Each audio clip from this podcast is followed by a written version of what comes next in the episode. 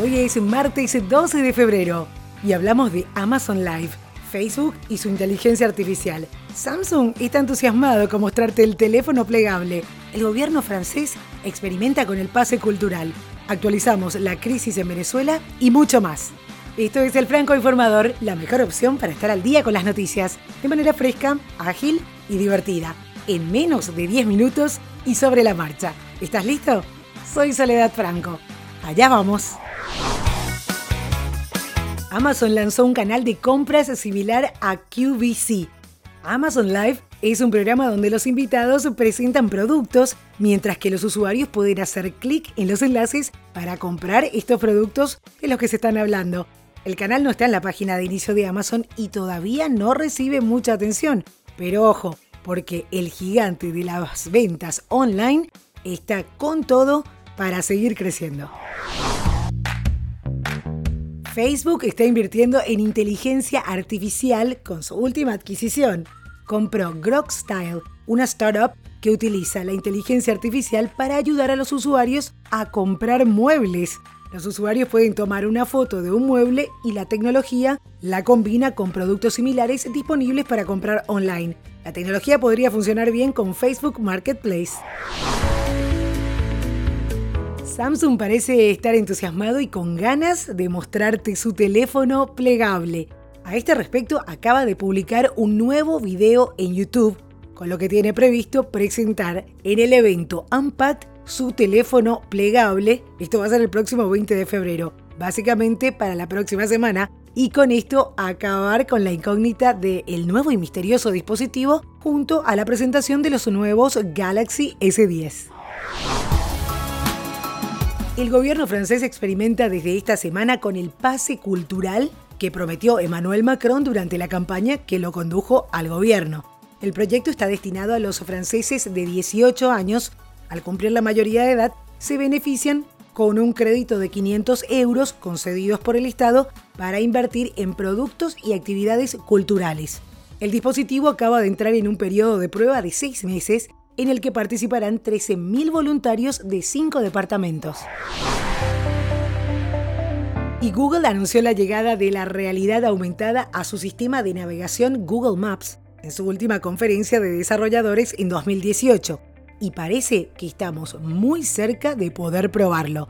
Según reporta The Wall Street Journal, que probó la nueva función en fase beta, la opción de realidad virtual para Google Maps estará disponible para los trayectos a pie.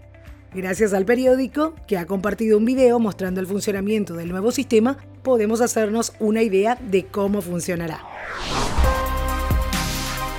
Actualizamos la crisis en Venezuela. El jefe del Parlamento de Venezuela, Juan Guaidó, quien se proclamó mandatario interino del país en enero pasado, informó que ya fue entregado el primer cargamento de la ayuda humanitaria que gestiona desde hace días y que el gobierno de Nicolás Maduro ha estado bloqueando. En ese sentido, señaló en Twitter que este primer cargamento de ayuda representa 20 raciones para cada beneficiario y corresponde a la primera fase de atención a las poblaciones más vulnerables.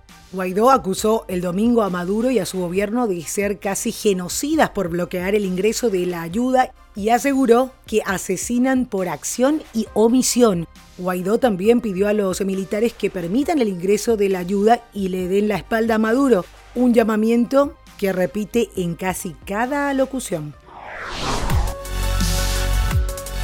Emiliano Sala falleció por lesiones en la cabeza y el tronco, producto del impacto del avión en que viajaba. Así lo establece el informe forense que se ha dado a conocer en Bournemouth, en Reino Unido, en relación al accidente que le costó la vida al futbolista argentino. De momento no hay información sobre el paradero del piloto y su familia ha lanzado una campaña de micromecenazgo para financiar la búsqueda. Estados Unidos y China comenzaron una nueva ronda de negociaciones en Pekín este 11 de febrero con la intención de finalizar su enfrentamiento comercial antes del 1 de marzo, fecha límite para alcanzar un consenso. Tras terminar un primer encuentro en un hotel de la capital china, el representante comercial adjunto de Estados Unidos, Jeffrey Garish, no ha querido responder a las preguntas de los reporteros, según informa South China Morning Post. Junto con su equipo de funcionarios de segundo rango, el enviado de Washington debe preparar las negociaciones de alto nivel que tendrán lugar los próximos 14 y 15 de febrero e involucrarán al jefe Robert Lighthizer, al secretario del Tesoro de Estados Unidos Steven Mnuchin y al viceprimer ministro de China Liu He. Y para despedir, como siempre, con un poco de música, la actriz y compositora estadounidense Alicia Keys compartió un nuevo tema titulado Raise Men.